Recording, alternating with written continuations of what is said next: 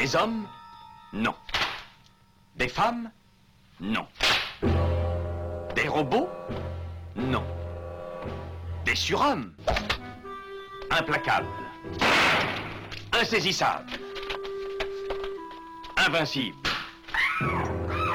Insensibles. Aux ordres d'une super organisation criminelle.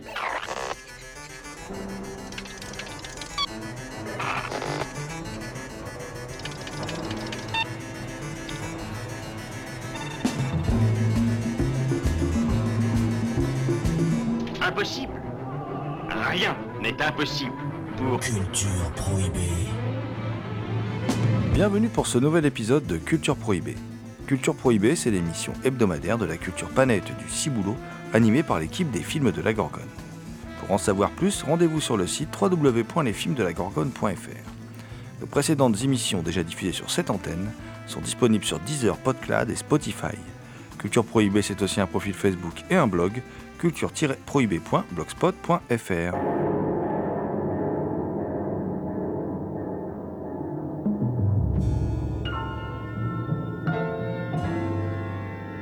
Au sommaire, euh, aujourd'hui, une émission entièrement consacrée aux dernières sorties Blu-ray et DVD de nos éditeurs préférés. Et dans cette émission, il y aura beaucoup, beaucoup de Mauro Bolognini, puisque nous évoquerons le coffret Carlotta contenant Les Garçons, Boubou de Montparnasse, Liberté mon amour et Vertige. On parlera aussi de Black Journal qui est édité par Rimini, enfin dans une superbe copie d'ailleurs, puisque ça faisait des années qu'on n'avait que la copie VHS, là on a une version longue et tout. Enfin c'est vachement bien. On est content de parler de Mauro Bolognini, d'ailleurs on, va... Je pense qu'on par- parlera aussi d'autres films de Bolognini, voilà, on verra bien. On va discuter sur ce cinéaste qui a longtemps été un cinéaste mis de côté et qui est aujourd'hui réhabilité. On va aussi causer d'un autre grand cinéaste, Billy Wilder, euh, pour La valse de l'empereur, qui est là aussi sorti chez Rimini, et puis encore et toujours chez Rimini, qui est décidément euh, un éditeur qui a une actualité chargée. On causera des Anges de la nuit, les Anges de la nuit de Phil Joannou, le grand film de Phil Joannou, euh, grand, grand polar, hein, voilà, on, y reviendra. Et puis, et puis, bon, puis on débutera cette émission par un film catastrophe, mais pas catastrophique pour autant. Qu'il est drôle ce GG.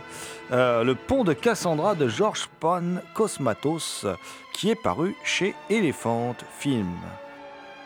Merci à Mathilde Gibaud, Victor Lopez et Jean-Pierre Vasseur pour leur aide sur cette émission. Pour causer sortie Blu-ray et DVD, je suis accompagné de mes fidèles acolytes, qui ne sont pas anonymes, et bien non, puisque je vais tout de suite euh, vous dire leurs prénoms, leurs noms, et euh, ainsi que leurs alias. On va débuter par Damien Demey, dit la bête noire de Compiègne, un archéologue animal en quête de culture souterraine et oubliée. Bonjour Damien. Salutations à toutes les entités conscientes qui nous écoutent. Également présent dans ce studio, Thomas Roland dit le loup-garou Picard qui, chaque nuit de pleine lune, rédige de sanglants écrits pour la revue Griffe, quoi de plus normal pour un loup-garou, ainsi que pour le site cultureau.com. Et puis de temps en temps, il nous fait des infidélités sur d'autres radios avec son émission à l'écoute du cinéma. Salut Thomas. Salut GG, salut Damien et salut à toutes. Eh bien Thomas, euh, écoute, comme tu as pris la parole, je vais te la laisser. Euh, pour que C'est exceptionnel. pour que tu nous parles d'un- film de, de Georges Pan Cosmatos. euh, et, pas n'importe quel film, puisque c'est vraiment euh, un film légendaire de ce sous-genre qu'est le film catastrophe. Euh, je veux bien sûr parler du pont de Cassandra. Eh oui, le pont de Cassandra qui est, je pense, une véritable Madeleine pour beaucoup de cinéphiles de notre génération, qui a été vu à la télévision, je crois, dans, le cadre d'un un mardi soir, dans le cadre des dossiers de l'écran, je crois. hein. Donc c'est un film avec une distribution plutôt éclatante, Burt Lancaster, Richard Harris, Sophia Loren, euh, Martin Sheen euh, et bien d'autres euh, que j'oublie là, comme ça, qui ne me viennent pas forcément en tête. Donc Le Pont de Cassandra, c'est un film qui peut un peu parler de de, la peur de la, guerre bactériologique, euh, des, avancées en matière de, recherche bactériologique. C'est euh, euh, dans un hôpital, il y a deux terroristes qui se pointent, tentent un attentat qui est raté, qui est déjoué par, les gardes. Mais l'un d'eux est touché par. ils, ont tué l'un des deux, pendant que, pendant que l'autre est touché par une étrange substance qui était dans un bocal, qui traînait là dans un coin, là, qui n'était pas très protégé pour une substance dangereuse. hein. Et donc il s'enfuit, et en s'enfuyant, il, il, euh, il va à la gare, il prend le premier train venu. Et dans ce train euh, qui va faire une bonne partie du tour de l'Europe, hein, il y aura évidemment plein de monde. Mais euh, pendant ce temps-là, le, le- terroriste en question développe une, une sorte de grippe assez plutôt mortelle. hein. Et donc, il va infester plusieurs personnes dans, dans ce train. Et pendant ce temps-là, il a été retrouvé par l'armée, l'armée qui est euh, représentée par Burt Lancaster, qui, qui campe un général euh, qui a des méthodes assez radicales quand même. Et donc, euh, ils, vont, ils vont traquer le train et éventuellement le mettre sur une voie de garage et le- l'em- l'emmener en Pologne. Et elles vont le faire passer sur le pont de Cassandra. Le pont de Cassandra, c'était un vieux pont sur lequel passaient les trains qui emmenaient les Juifs dans des camps d'extermination. Et bien sûr, film, catastrophe des années 70 oblige, il y a évidemment un juif dans les personnages euh, qu'on peut trouver dans, le- train et qui se remémore ce fameux pont de Cassandra qui lui ne veut pas retourner en Pologne parce que cela lui rappelle évidemment les camps d'extermination, la Seconde Guerre mondiale, etc. Donc c'est plutôt un film d'action, film catastrophe, film d'action. euh, c'est un film qui, qui est assez noir, je trouve. hein, euh, c'est assez violent, c'est assez noir. Euh, je me souviens qu'à l'époque, ça m'avait, la fin m'avait marqué parce qu'elle était, la fin est assez violente, est assez, est assez glauque. hein. Euh, et c'est un film, euh, oui, plutôt efficace, bien emballé. Georges Cosmatos, c'est pas un grand réalisateur, mais c'est un réalisateur de films d'action efficace. Mhm. Voilà, c'est, c'est ce qu'on retient du Pont de Cassandra, c'est, c'est cette, cette originalité de traiter le film catastrophe par euh, le prisme du, du- du danger bactériologique et euh, aussi par le fait que c'est euh, un film d'action euh, euh, très bien emballé, très efficace. Ouais, puis c'est un peu plus, en plus qu'un film catastrophe, il y a aussi un côté thriller paranoïaque Mhm. qui est assez sympa dans le film, qui est assez intéressant. Alors moi, je j'aime pas trop les films catastrophes. Il faut avouer que celui-là, moi, je l'aime bien. Bon, je suis comme toi, je trouve que Georges Pan Cosmatos, euh, c'est pas c'est pas un grand metteur en scène, mais c'est un bon technicien, c'est un bon metteur en scène qui a du savoir-faire. euh, euh, par exemple, le- son, son Ram- Rambo 2, c'est lui, par exemple, qui est, vraiment bien troussé, euh, malgré un scénario assez inepte quand même, mais qui est, bien troussé. Quoi. Il- il- Cosmatos sait réaliser des films, sait y faire. Son fils a un peu pris le relais, il est un peu plus barré, n'est-ce pas, son fils euh, Ah oui, son fils est plus barré. hein, Voilà. C'est un, un autre genre de cinéma. on, vous- on vous conseille Mandy avec, euh, avec Nicolas Cage, qui a un film autre quand même, hein, c'est complètement barré, même, on peut le dire. hein, c'est- c'est ce qu'on appelle un ovni, un objet filmique non identifié. Euh, Panos Cosmatos, d'ailleurs, son fils. hein, le nom se ressemble un peu. Il y a aussi un truc dans ce film, c'est que on a dit c'est un thriller paranoïaque, c'est aussi un film d'action, un film catastrophe, mais euh, ce fameux pont de Cassandra, à un moment il apparaît dans le film, il apparaît dans la brume, vraiment euh, euh, au petit matin, et il en fait quelque chose de vraiment euh, mystique, de fantastique. On est vraiment dans une ambiance fantastique. Et au- le pont va finir par revenir au fur et à mesure que le train s'en approche. euh, que les passagers essayent de stopper le train malgré que euh, le général, lui, ne veut pas stopper le train. Il veut qu'il aille jusqu'au bout, alors que les, malades guérissent petit à petit.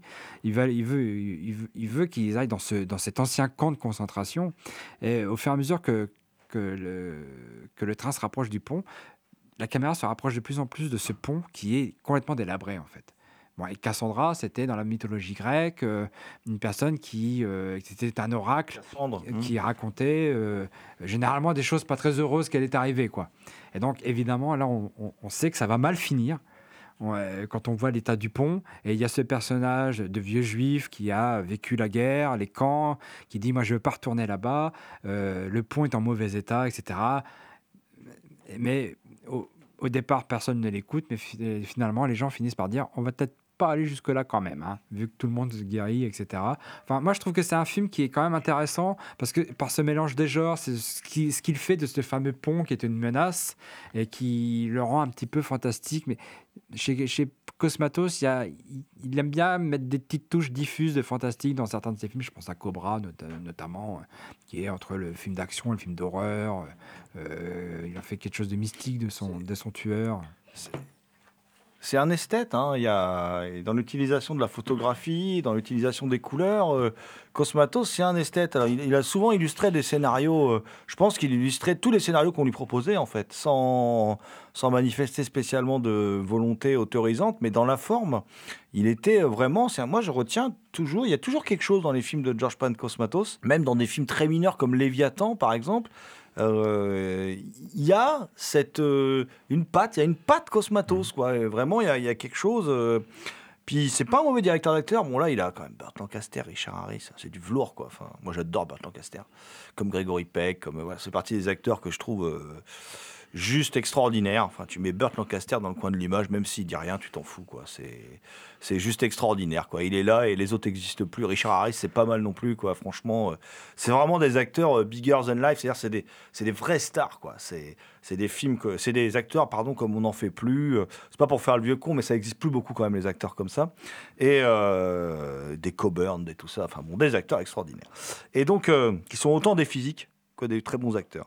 Et, donc effectivement le, film en plus a un petit côté complotiste et tout. Enfin c'est c'est vraiment. euh, alors tu vois, plus on en parle, plus je le ré- réévalue. Pour, pour la petite histoire, c'est, c'est- le pont est de la Belle Ouvrage, c'est un pont de Gustave Eiffel, c'est un pont français, le pont de Garabi qui a été utilisé pour le tournage. Alors qui effectivement dans le film semble euh, un peu, euh, un peu br- brinque-ballant.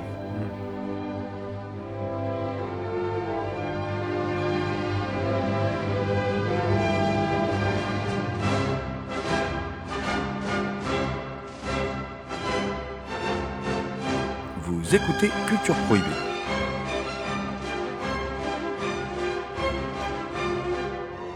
Est-ce que j'oserais dire que Billy Wilder a fait au moins un film brinque-ballant dans sa carrière? Non, je n'oserais pas, parce que c'est l'un des plus grands réalisateurs de l'histoire du cinéma. Euh, là, il est encore servi euh, comme il se doit par une superbe édition euh, concoctée par Rimini, avec un très beau livret écrit par Marc Toulek. Et là, ce qui est distribué par Rimini, c'est La valse de l'empereur, un film de 1948 avec Bing Crosby et Joan Fontaine. Alors, euh, en disant La valse de l'empereur, tout de suite vous pensez à Johann Strauss. Johann Strauss Junior, hein, voilà, la- ce qui a composé la, la valse de l'empereur. Euh, et ben vous n'avez pas tort, en fait, puisque c'est ce qu'on va retrouver dans le film. Et la valse de l'empereur, euh, c'est c'est un film musical, en fait, de Billy Wilder. Et euh, je dois bien avouer que, euh, en plus, c'est dans une période de Billy Wilder très intéressante, que c'est quand même pour moi, même si je vais pas me mettre, je vais me mettre des cinéphiles à même si dans les bonus c'est pas vraiment ce qui est dit, moi je trouve quand même que c'est un film mineur quoi de Billy Wilder et je, le pense et je le dis car je n'ai pas peur. Je suis un dingue. Donc, euh, et qu'est-ce que ça raconte? Ça raconte l'histoire d'un voyageur de commerce s'appelle Virgil Smith, accompagné de son chien Buttons, qui est un bâtard, hein, et qui vient vendre des, phonographes à la cour de l'empereur d'Autriche, François-Joseph. Parallèlement, la comtesse Johanna von Schulzenberg est sollicitée par l'empereur afin que son caniche royal Scheherazade s'accouple avec un des mâles de son chenil. Alors qu'elle sort de l'entrevue, Scheherazade est attaquée par Button, lequel se fait mordre à la patte. Smith poursuit la comtesse afin d'exiger des excuses qui lui seront refusées. Et évidemment, Smith ben, suit la cour jusqu'au Tyrol où a lieu un nouvel incident entre les deux chiens. Scheherazade devient neurasthénique. Et la seule condition pour la guérir est de mettre de nouveau les deux chiens en présence afin qu'ils se réconcilient. La réconciliation fonctionne mieux que prévu puisque les deux chiens deviennent amoureux l'un de l'autre et les propriétaires des deux chiens également. Voilà. Donc euh, on est loin effectivement des, des, des- films les plus noirs de Billy Wilder. Je pense à Assurance sur la mort par exemple, euh, ou même des films euh, très sombres comme La Scandaleuse de Berlin qui va tourner à peu près à la même époque. Enfin Billy Wilder quand même c'est euh, une époque très dure pour lui parce que il revient en Europe pour découvrir que euh, une grande partie de sa famille a été déportée. euh, voilà, enfin c'est une période très compliquée. Et étonnamment, au milieu de toute cette période, il signe ce film plus léger, très différent du reste de sa filmographie. Et euh, il y a un élément pour moi qui est propre à Billy Wilder quand même, c'est qu'à un moment, les, les, les, les- voilà, les, comment dire, les, les pérégrinations des deux chiens, leur relation, hein, euh, c'est en fait un- une sorte de métaphore du désir sexuel qui anime en fait les, deux adultes, le couple adulte. Et ça, c'est très trivial et c'est très Wilder. Il y a toujours un petit côté trivial dans son cinéma qui, qui va exploser, hein, de toute façon, avec certains films dont on a déjà parlé, euh, déjà parlé dans, dans l'émission, certaines, certaines comédies, comme par exemple dans Embrasse-moi idiot, enfin bon, tout ce genre de films un peu plus euh, osés, on va dire, de, de Billy Wilder. On connaît surtout pour La Garçonnière, par exemple. Enfin, c'est une œuvre très très riche, Billy Wilder. Et disons que ça, ça reste quand même pour moi un film mineur dans sa carrière. Euh, le film est bien mis en scène, réussi, sauf les moments musicaux. Ce qui est quand même embêtant parce que c'est un film musical, quoi. Donc, euh, du coup, c'est, on sent bien que Billy Wilder n'est pas passionné par la mise en scène de ces moments musicaux. Lui qui est quand même un virtuose. hein. Et là, on, on sent bien que ça le, ça le passionne pas tant que ça. Par contre, au niveau de l'humour, on retrouve bien cet humour euh, très, euh, très propre au cinéma de Billy Wilder. Un humour euh, parfois trivial, mais aussi euh, d'une grande finesse, et où euh, fond et forme bah, ne font qu'un, ce qui devrait être le, cas pour tous les grands films, et où la mise en scène est au service du gag, le gag est au service de la mise en scène, enfin voilà, tout ce que sait faire Billy Wilder habituellement. Là, ça, il l'a pas perdu, il sait toujours le faire, mais disons que le scénario est plus faible, et le scénario donne plutôt l'impression d'assister à une sorte de remake musical de Sissi Impératrice, euh, voilà, et donc, euh, du coup, vous comprendrez bien euh, que je ne sois pas totalement persuadé par ce petit Billy Wilder. Le tout est de savoir si Rimini va oser éditer Buddy Buddy, son dernier film, un remake de l'emmerdeur qui, paraît-il, est très mauvais. Ce Rimini, c'est vrai que depuis quelques temps, ils ont une politique, enfin depuis quelques années maintenant, de sortir vraiment euh, un maximum de films de Billy Wilder. On les comprend, on les remercie d'ailleurs parce qu'on a pu voir euh, plein de grands classiques. Et euh, ce film, c'est vrai qu'il est un peu, il est un peu moins bon que les précédents édités. Par contre, il est édité avec le même soin, la même qualité. Et puis, quand on aime Billy Wilder, bah, évidemment, ce film, il faut qu'on l'ait dans sa BR Tech, DVD Tech, je sais pas comment on dit, mais enfin bon, bref, il faut qu'on l'ait dans sa collection.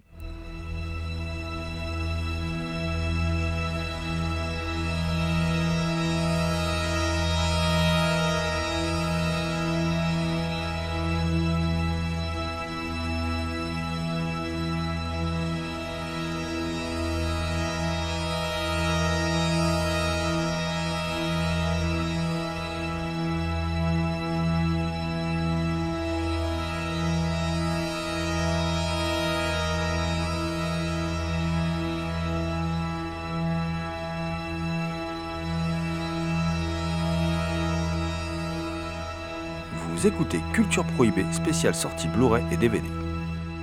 Autre film édité par Rimini, un classique, un classique oublié, certainement le meilleur film de Phil Joannou. Un film qui s'appelle State of Grace, mais qui, qui en français s'appelle Les Anges de la Nuit. Bon, après tout, pourquoi pas?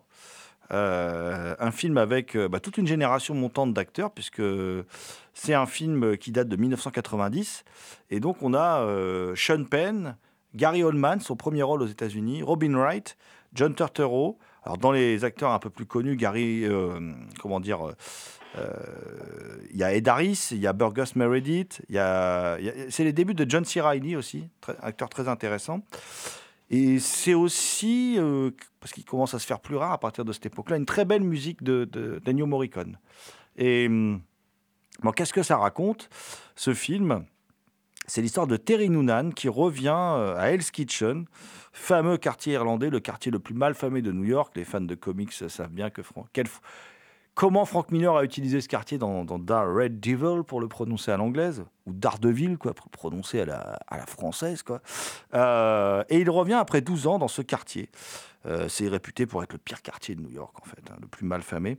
Bah, il retrouve Jackie Flannery, son ami d'enfance, qui l'introduit donc dans la bande de son frère Frankie.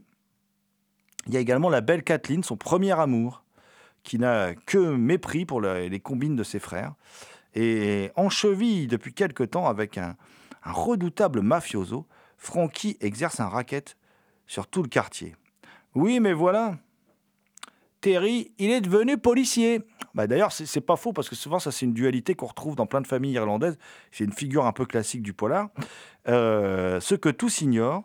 Et il a pour mission de piéger la bande de Frankie, donc la bande de son propre frère. On est carrément dans la tragédie, quoi, voilà.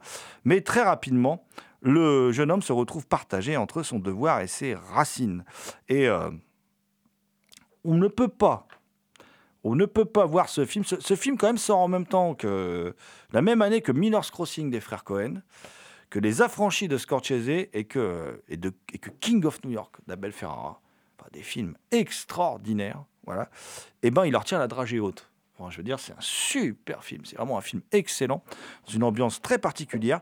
On avait de quoi être inquiet. Hein. Phil Joannou vient de l'école du clip. C'est lui qui a fait le Rattle and Hum de euh, ce film un peu arty euh, euh, où il filme les, comment dire, les pérégrinations de YouTube. Vous savez, ce, ce groupe qui essaie de nous faire croire qu'il est un groupe de rock. Et donc, euh, et c'est vraiment. Ah, c'est vraiment un film extraordinaire. Le scénario, le, scénario euh, est, de Denis McIntyre qui meurt pendant qu'il fait le scénario. Et le scénario est repris par David Rabe, qui est un ami intime de Sean Penn et qui est le scénariste d'Outrage. Alors, excusez du peu, c'est quand même pas n'importe quoi. Un excellent film de guerre de, Brian De Palma. Et euh, on ne peut pas croire, en voyant ce film, que Avant de faire la nuit nous appartient, ce soit pas un des films de chevet de James Gray. Voilà. Euh, parce que We on the Night a, des thématiques qui rappellent énormément le, film, le film de Joannou. Alors c'est vraiment, ce qui est extraordinaire, c'est que c'est un film totalement des années 90, dans, dans- dans ses couleurs, dans ses teintes, dans sa plastique, dans la représentation de la violence, et pourtant c'est un film noir typique des années 40-50 également. On retrouve cette alliance qu'on avait déjà dans Blade Runner, par exemple, de Ridley Scott, où on a un film à la fois avant-gardiste et à la fois empreint de classicisme. Et euh, surtout, c'est l'un des derniers témoignages de ce qu'est la ville de New York avant le nettoyage de Rudolph Giuliani, puisque Giuliani arrive aux commandes en 94. Alors, euh, évidemment, c'est une tragédie. Évidemment, euh, ça va crescendo jusqu'à un final déchirant. Euh, évidemment, c'est un film beaucoup noyé dans des teintes bleutées. Euh, c'est un film très sombre, très obscur. Évidemment, Sean Penn est extraordinaire. Gary Oldman aussi. Enfin, voilà. Euh, évidemment, il y a cet aspect psychologique. Et puis, si mon ami Christophe Cousin était là, il vous le dirait, c'est aussi un western, puisque duel fratricide avec gunfight quand même. voilà, il y a tout ce qu'il faut. C'est vraiment un grand film parce que bah, tout de suite, l'aspect l'aspect tragédie, l'aspect shakespearien du film lui confère autre chose. Et j'avais le souvenir d'un bon polar, mais moi je l'ai vu quand c'est sorti. C'est-à-dire je l'ai vu en même temps que tous les films que je vous ai cités. Et euh, à l'époque, c'est vrai que King of New York et Les Affranchis m'avaient beaucoup plus marqué que celui-ci. Il faut dire que c'était une grande année. Faut, faut reconnaître que quand on a tous ces films-là qui sortent en même temps, et aussi bien Miller's Crossing m'avait paru un peu bavard, et euh, Ces Anges de la Nuit m'avait paru bien, mais pas non plus génial. Et en fin de compte, en le revoyant aujourd'hui, bah, le film a, est en fait vraiment excellent. Enfin, c'est vraiment un excellent film. Pour moi, c'est son meilleur film dans tout ce qu'il a fait. euh. Après, petit à petit, sa carrière s'est un peu étiolée. Et puis, euh, sa carrière ressemble pas mal, en fait, euh, à la carrière d'un. Bien sûr, il n'est pas australien, mais à la carrière d'un Russell Mulcahy. C'est-à-dire très prometteur au début, puis petit à petit, ça s'est. Parce que je fais une comparaison avec Mulcahy, vu qu'il vient du clip vidéo aussi. Et petit à petit, ça s'est étiolé. Mais en tout cas, les, Anges de la Nuit, en plus, l'édition est superbe.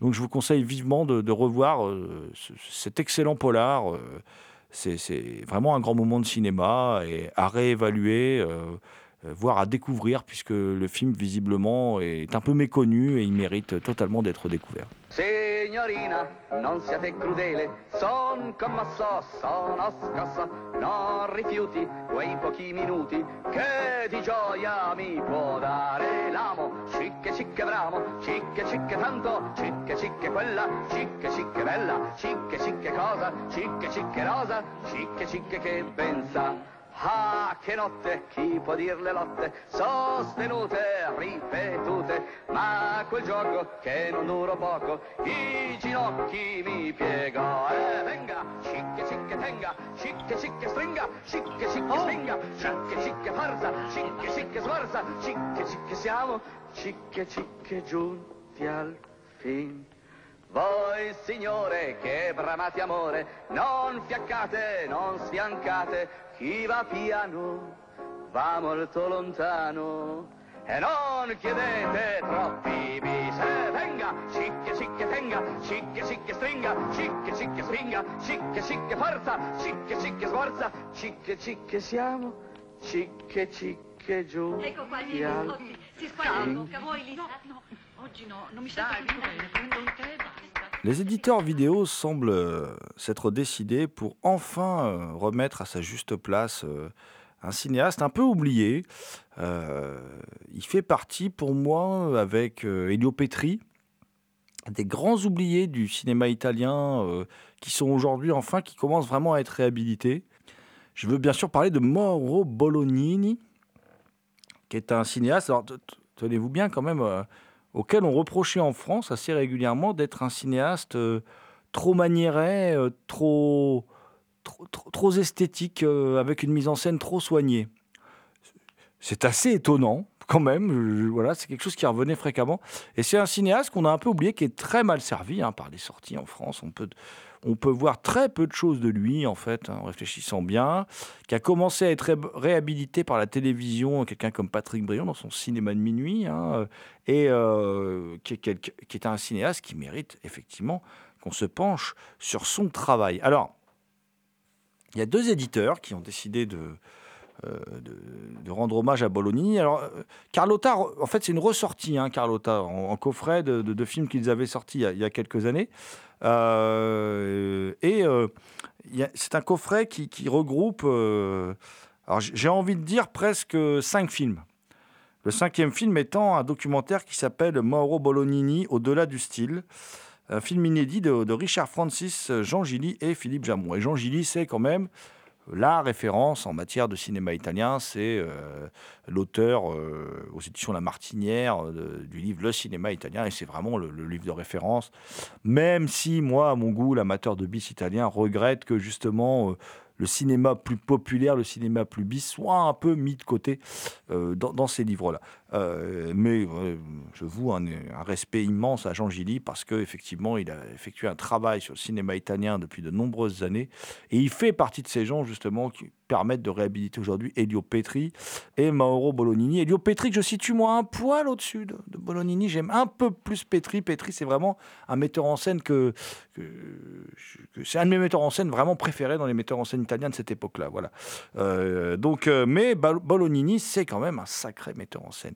Et le coffret que Carlotta propose, en plus de ce documentaire, euh, nous permet comment dire, euh, de euh, découvrir le Bolo- Bolognini sur à la fois une progression de carrière et surtout découvrir aussi son travail avec un autre débutant qui est Pier Paolo Pasolini au scénario. Et Les Garçons, par exemple, c'est un scénario de Pier Paolo Pasolini. Alors, comme tous les films de l'époque, toutes les coproductions, les, les- les Garçons, c'est un. Comment dire C'est un film de 1959. Euh, le reste du coffret propose des films beaucoup plus tardifs, parce qu'il y a Boubou de Montparnasse 1971, Liberté mon amour de 75, Vertige également de 75, savoureux Vertige d'ailleurs.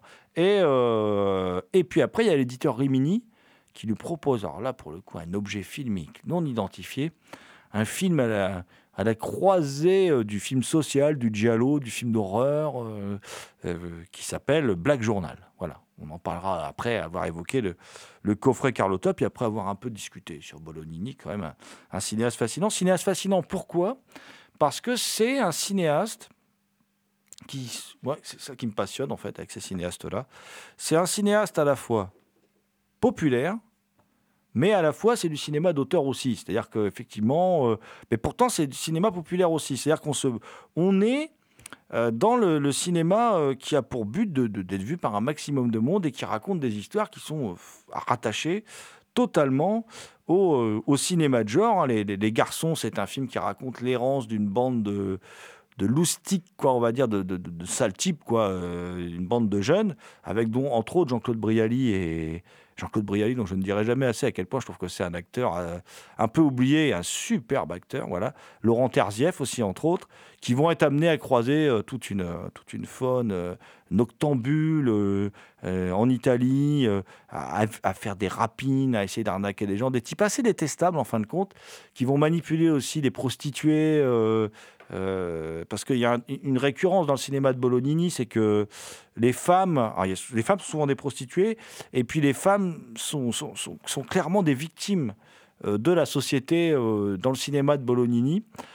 Et les hommes sont souvent d'infects personnages quand même. hein. Le, le souteneur, le boubou de Montparnasse, là, il est, il est ignoble, quoi. hein. C'est un sale type hein, qui, qui condamne quasiment ses, ses- filles euh, à la syphilis, quoi, puisque c'est quelque chose qui est très, très présent dans le film. Et, on retrouve donc chez, chez Bolognini, je vous dis, cet attachement à un cinéma populaire, parce que Les Garçons, c'est un film de bande, quoi. C'est un genre euh, qui était très en vogue hein, dans les années 50. Euh, Boubou de Montparnasse, c'est un film qui s'inscrit dans la grande tradition du roman populaire, façon euh, Nana d'Émile Zola, sur le destiné comme ça, la destinée d'une prostituée, d'une fille de petite vertu. euh, Mon amour, c'est sur l'engagement politique. C'est d'ailleurs un des plus beaux rôles de Claudia Cardinal. Et puis euh, Vertige. Alors Vertige, c'est, on est à la limite du cinéma fantastique, hein, puisqu'on est même dedans, quoi. C'est-à-dire que que Mastroianni est, est tout bib dans un asile et il veut, euh, il est persuadé qu'il peut soigner la folie euh, en, en extrayant la folie en fait du cerveau. Enfin voilà, il est, il est, assez, lui-même est un fou parmi les fous en fait. C'est assez chouette. Et puis bon, bah, c'est, Mastroianni, quoi. Voilà. Euh, donc, euh, la classe incarnée. Et, euh, et puis, il y a ce film dont on parlera aussi après, Black Journal, avec Shelley Winters, qui s'inspire d'une histoire vraie, puisque d'une femme qui a tué trois autres femmes pour les transformer à la fois en savon et en gâteau. Oui, ce qui est vrai, voilà. Et, c'est une histoire bien sordide quand même. hein, c'est quand même une histoire vraie. Enfin, on y reviendra après, parce que moi j'aime bien ces cinq films, ils permettent de, cerner vraiment toute la, palette du cinéma de, de, Bolognini, parce que, euh, alors limite, il en manque peut-être une, c'est l'érotisme, mais je crois que toi, euh, Damien, euh, tu voulais nous parler aussi d'un autre film de Bolognini que, que tu as vu et qui est, lui, clairement plus un film porté sur l'érotisme. Là aussi, on est dans le cinéma de genre, tout en n'y étant pas vraiment. La Dame aux camélias de Bolognini, en effet, est un film assez particulier, enfin, qui aborde un des thèmes de sa filmographie. Donc, c'est un film sorti euh, dans les années 1981, qui est l'adaptation du roman euh, de Alexandre Dumas, fils, cette fois. Là où le roman masque ses personnages en leur donnant des noms qui ne sont pas les vrais, le film les démasque en mettant en avant euh, tout le côté biographie de- du fils euh, de Dumas. Donc, Qu'est-ce que montre le film? Eh bien, il débute par une pièce de théâtre que Dumas est en train de monter, qui qui est euh, l'élément déclencheur du flashback qui va nous parler de la vie de Marie Duplessis, une personne, euh, une jeune femme partie euh, de la misère la plus totale, qui a réussi à monter les échelons vers sa vie de, courtisane. Et elle aura notamment pour amant Alexandre Dumas fils. Elle meurt soudaine, enfin tragiquement atteinte de la tuberculose. Et euh, ce que le film nous propose, c'est finalement d'aborder toute sa vie euh, mouvementée.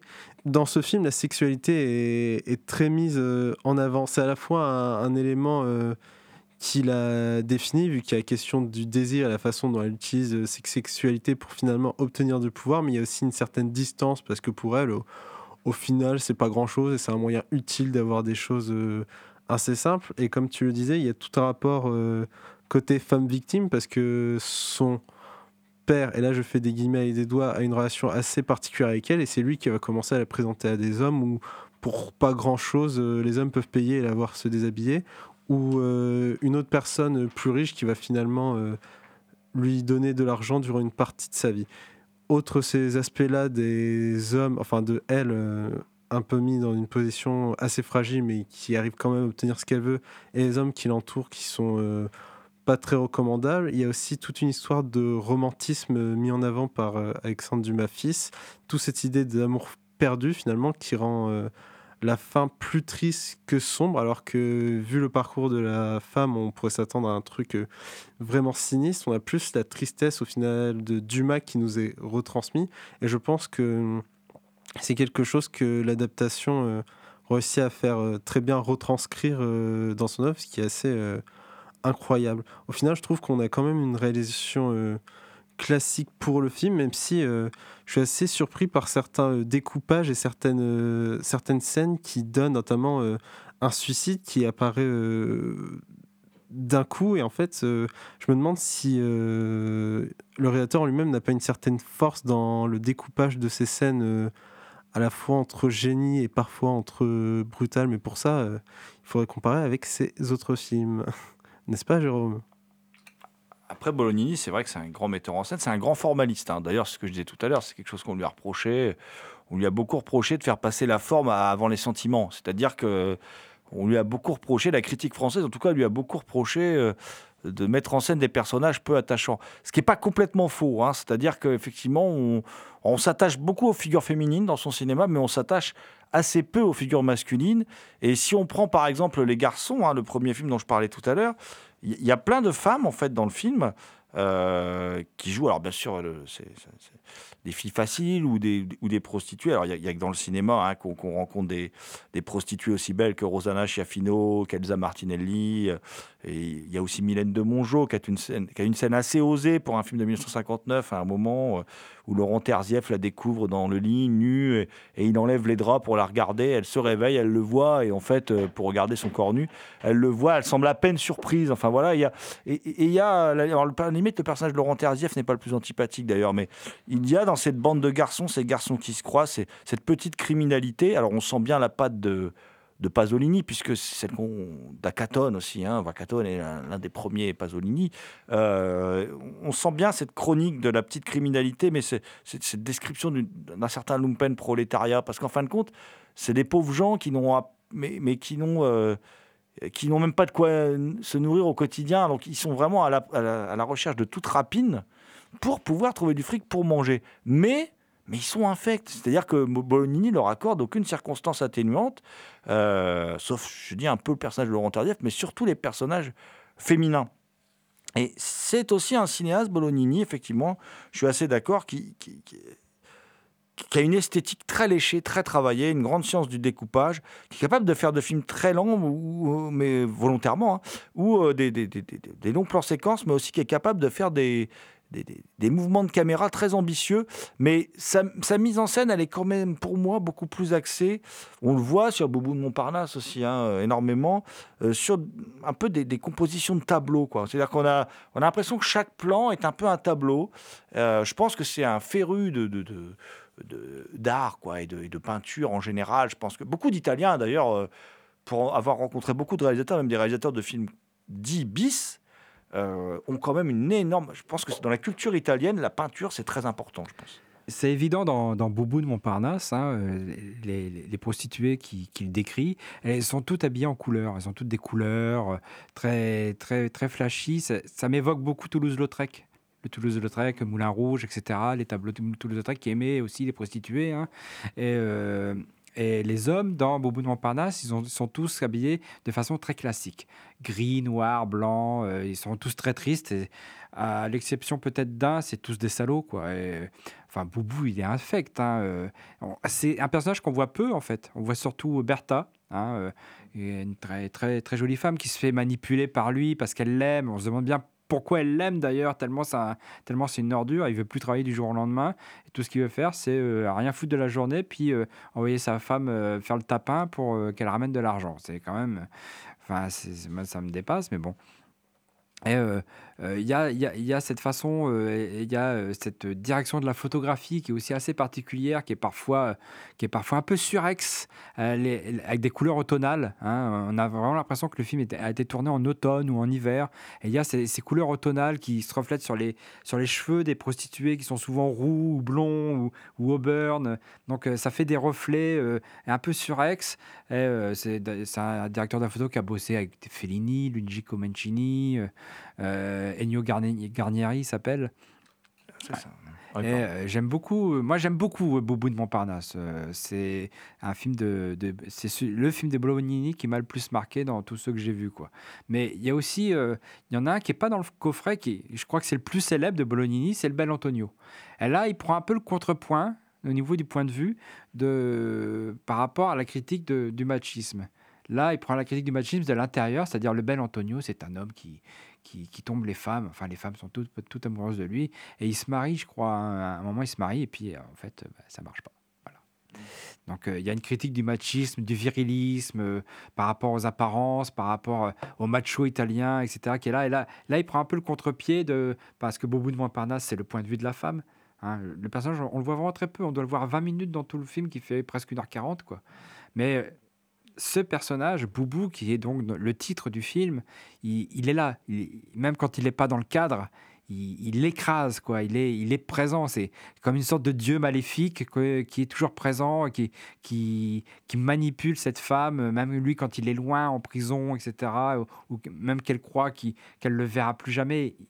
Il, revient tout d'un coup euh, dans, dans le cadre, euh, dans l'histoire. Euh, Moi, c'est un film que j'aime beaucoup. Après, c'est c'est- un cinéaste très particulier. Il est beaucoup question de sexe dans le cinéma de, de, comment dire de Bolognini.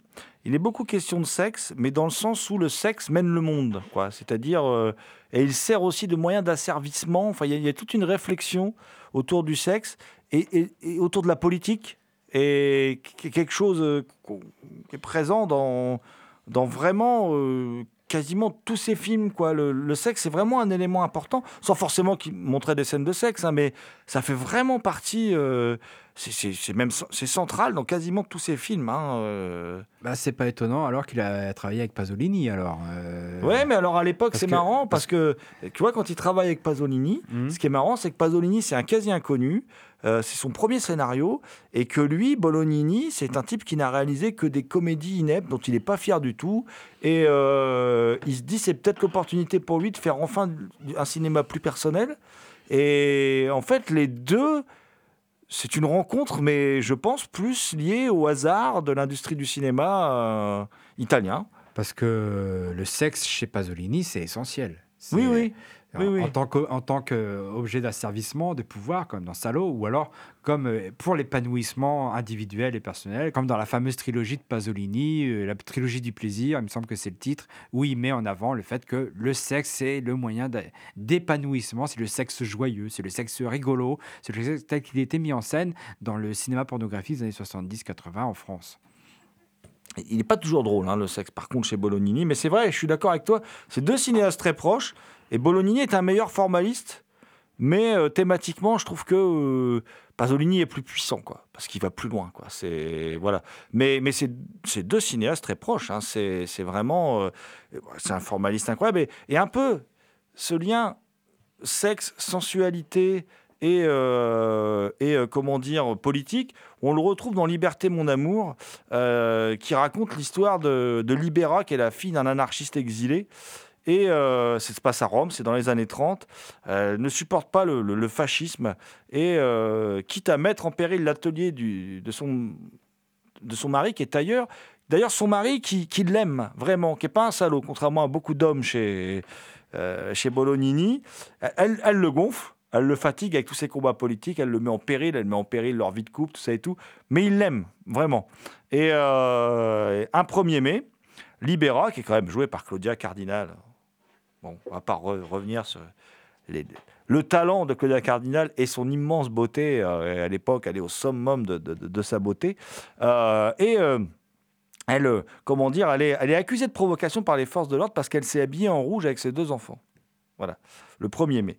Et donc, du coup, ils sont tous obligés de partir vivre en province.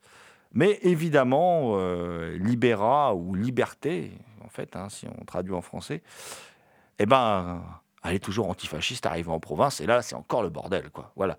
Et c'est un très beau film. C'est un très beau film, et c'est un film qui vient en réaction. À l'époque, euh, euh, il y a une résurgence pendant les années de plomb, parce qu'on parle toujours des années de plomb, on parle toujours des brigades rouges. Voilà.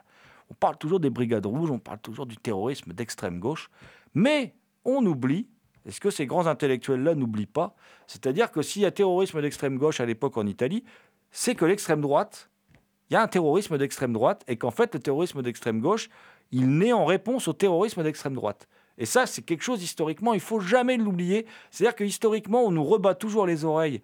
alors, évidemment, faire sauter des bombes, tuer des gens, kidnapper des gens, euh, euh, tout est, tout est euh, comment dire, effectivement terrible. Ce qu'ils ont fait à Aldo Moro, les Brigades Rouges, c'est terrible. Voilà. C'est pas ça que je dis. Mais ce que je veux dire, c'est qu'on a souvent une vision partielle de l'histoire qui est donnée et que si Brigade Rouge il y a, c'est parce qu'il y a un terrorisme d'extrême droite. Et il y a beaucoup à l'époque de réalisateurs qui s'inquiètent de cette résurgence de, de l'extrême droite. Et donc on va voir un Ettore Scola qui va faire Nous nous sommes tant aimés. On va surtout avoir Bertolucci qui va faire 1900, hein, qui est un film extraordinaire. Euh, bon, qui n'est pas celui que je trouve le mieux. Moi, je trouve que le, plus grand film de Bertolucci, c'est Le Conformiste. Voilà. Qui traite d'ailleurs aussi, c'est pareil, de sexe et de fascisme. C'est très, très intéressant. Euh, et ce film-là s'inscrit euh, s'inscrit là-dedans parce qu'en fait, dans ce film-là, il n'y a aucune facilité, aucun manichéisme. C'est-à-dire que tous les personnages sont montrés sous leur bon, mais aussi sous leur mauvais côté. Et on peut le dire, je pense que c'est l'une des deux ou trois meilleures euh, performances de Claudia Cardinal. Elle est, elle est superbe dans le film. On va aller un peu plus vite pour, pour parler aussi du... Parce que Bolognini a différentes activités. Je, je vous ai parlé tout, tout à l'heure du, quatrième film du, coff- du coffret, Vertige. Et euh, il, est à peu près à la même époque que le film précédent. Ça se passe pendant la montée du fascisme. Et c'est l'histoire du professeur Bonacorsi, donc, euh, qui est, qui est, euh, comment dire, Marcello Mastroianni, et qui bosse dans un asile un psychiatrique en Toscane, coupé du monde. Et lui, euh, il pense que... la- c'est- évidemment, c'est une métaphore du fascisme. hein. Il pense que la folie, c'est quelque chose qui qui- c'est une maladie qui contamine les gens et qu'on peut donc la guérir, évidemment. Et donc, pour tenter de, trouver le germe de la, euh, de la folie, il conduit des recherches et euh, il va être confronté à une jeune doctoresse qui, elle, est plus branchée psychanalyse et elle s'oppose à ces théories, en fait.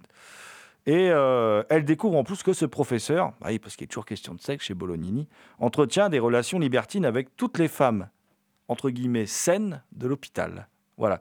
Donc, euh, et ça donne un film euh, vraiment assez, extraordinaire. C'est-à-dire que, euh, en fait, c'est un film sur le, le- comment dire, la, comment on peut appeler ça, la contamination par le mal. quoi. C'est-à-dire, cet asile, c'est l'Italie, quoi. Et cet asile, c'est l'Italie.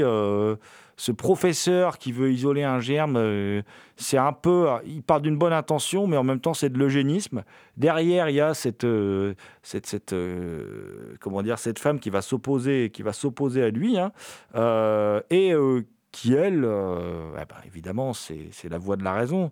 C'est Freud, c'est celle qui doute, c'est celle qui n'a pas de certitude. Et c'est celle qui, qui, trouve que ce professeur n'a pas un comportement normal et que c'est un fou parmi les fous. Et c'est une métaphore sur, l'Italie qui est rongée par le fascisme. Et c'est aussi un film qu'on peut mettre en lien, parce que c'est un film qui parle de la folie, avec Black Journal.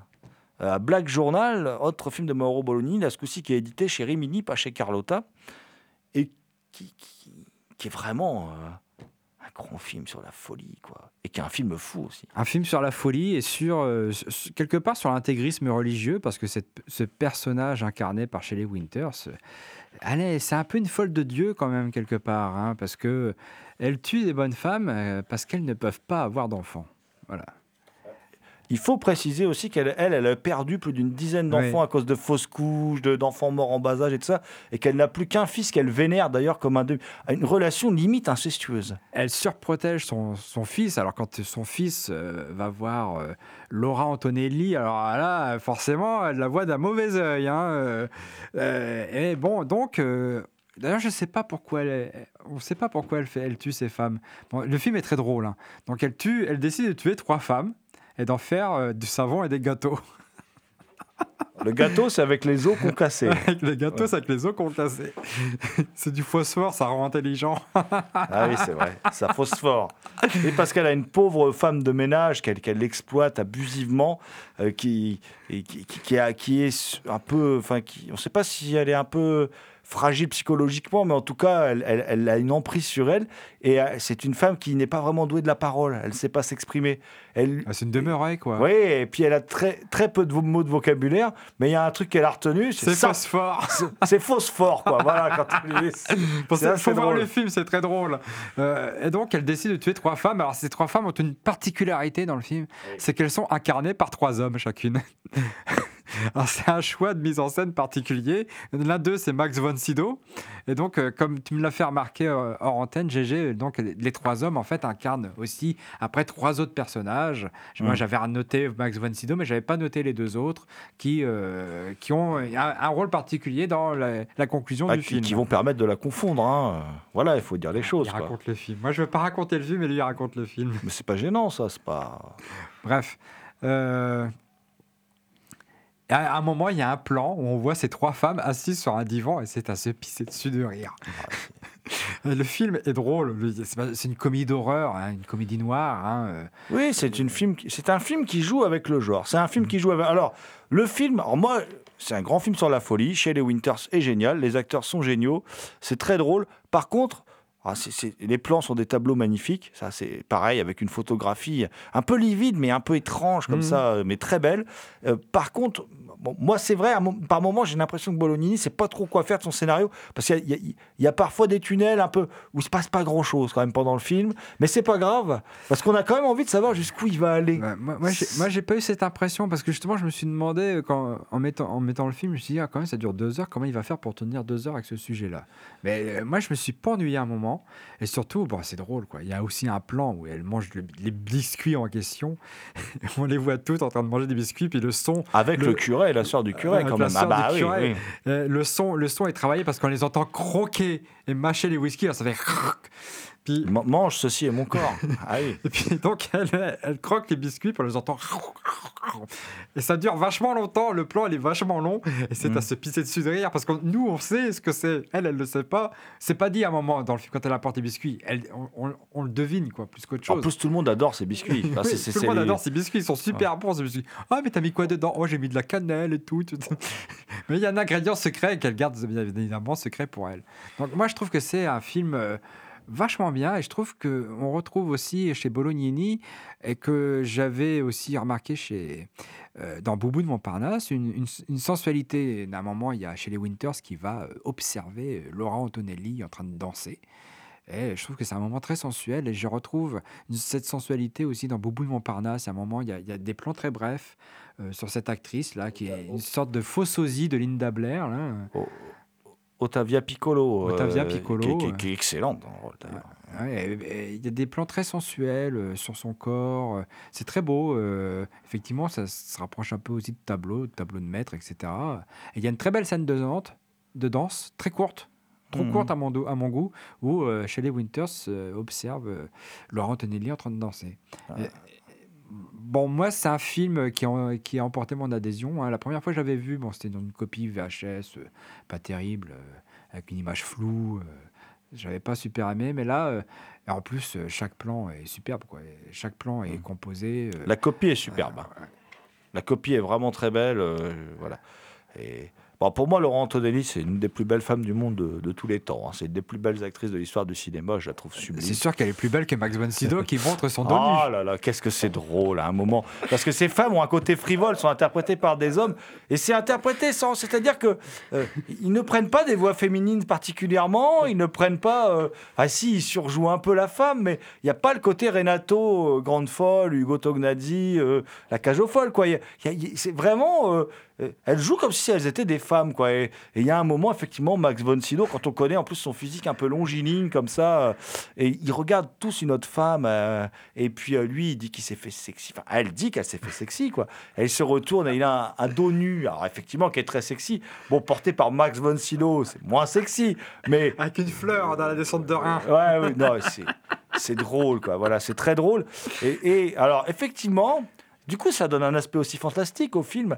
Et c'est un film aussi qui joue avec les codes du cinéma d'horreur, qui joue avec les codes du giallo, en choisissant de pas styliser les meurtres, en choisissant euh, des textures de, de- d'images et des coloris différents du, du thriller et du polar italien. On est dans l'époque de la fin de l'âge d'or du giallo. Enfin, c'est même fini l'âge d'or du giallo. C'est terminé. Parce que le film, pour les Italiens, c'est un giallo, vu qu'il y a meurtre et tout ça. Tu sais, les Italiens, ils- eux, euh, ce qu'on appelle giallo en France n'est pas ce qu'ils appellent eux giallo. Eux, dès qu'il y a meurtre et enquête, il y y y a giallo, quoi. Et peu importe si c'est à l'arme blanche ou pas. Et, mais quand même, en plus, les, les meurtres et tout sont assez sordides parce que euh, elle a, tout un arsenal d'outils de cuisine et tout. euh. Ah, puis a un moment, une scène aussi qui est hilarante. C'est-à-dire, on a, on a un personnage, je dis pas lequel, on ne sait pas si elle va la tuer ou pas la tuer. Elle prend le hachoir. Et là, en fait, qu'est-ce qu'elle fait avec le hachoir? Bah, Juste, elle coupe des parts de gâteau. Et le hachoir, il est énorme, et le gâteau est tout petit, quoi. Donc, t'es mort de rire, mais voilà, il y, a- plein de moments comme ça. Puis chez les Winters, tient bien son personnage, quoi. Voilà, elle, le- elle le fait très bien. Et effectivement, comme dans tous les films de. alors, Même si là, il n'est pas très aimable à l'égard des femmes, mais euh, effectivement, comme dans tous les films de Bolognini, il y a cette critique euh, du, du poids des, des- des institutions, euh, du, du poids de, euh, du- la religion. La religion, là, Voilà, la religion, elle est clairement. de la clairement religion et, de la, et de la société. Mhm. Parce que c'est-à-dire que quand elle arrive au début dans cet immeuble, elle se dit, parce que ce qu'on n'a pas dit, c'est qu'elle arrive dans une nouvelle maison, une superbe maison, mais que c'est en fait une maison, son mari il a une promotion, ils sont mutés, on comprend que ça lui fait pas très plaisir de venir habiter là où elle va habiter, et euh, ben, la maison est superbe, alors elle dit c'est fonctionnel, toutes les pièces sont immenses, en fait elle est très bien installée. Quoi. Bon, il lui explique il lui explique qu'il a pris un crédit, tout ça, enfin, il y a tout le côté social qui est là, et au moment où il lui explique qu'il a pris un crédit, tout ça, et que, et que désormais ils ont cette grande maison et tout, et qu'il a une promotion, paf, il nous fait une sorte d'AVC. Mais en plein au moment où il lui dit ça, et du coup après c'est un légume euh, jusqu'à la fin du film, et il observe. Lui, il comprend tout, lui. Lui, il comprend tout ce qui se passe, mais il peut rien dire parce qu'il n'arrive plus à, à s'exprimer. Il est terrorisé par sa femme, et en même temps, on comprend aussi que euh, elle subit un déclassement, puisque euh, il perd- en fait, ils sont plus riches du coup. Puisque lui, il a plus son boulot, il a plus, enfin, il a sa maladie, il a- et, et- et elle, bah, euh, vendre des savons, euh, ça fait partie de ses sources de revenus, quoi. Alors, faut pas qu'elle oublie une bague dans le savon, parce que ça peut être traumatisant pour la personne qui se savonne avec. Mais euh, voilà, c'est assez. euh, il y a cet aspect-là, il y a l'aspect politique aussi, l'aspect économique, je veux dire. Mais oui, non, c'est Bolognini à redécouvrir vraiment un cinéaste majeur de cette époque et. on est très content que Rimini, Carlotta et on espère d'autres éditeurs euh, nous fassent redécouvrir ce- cet excellent cinéaste.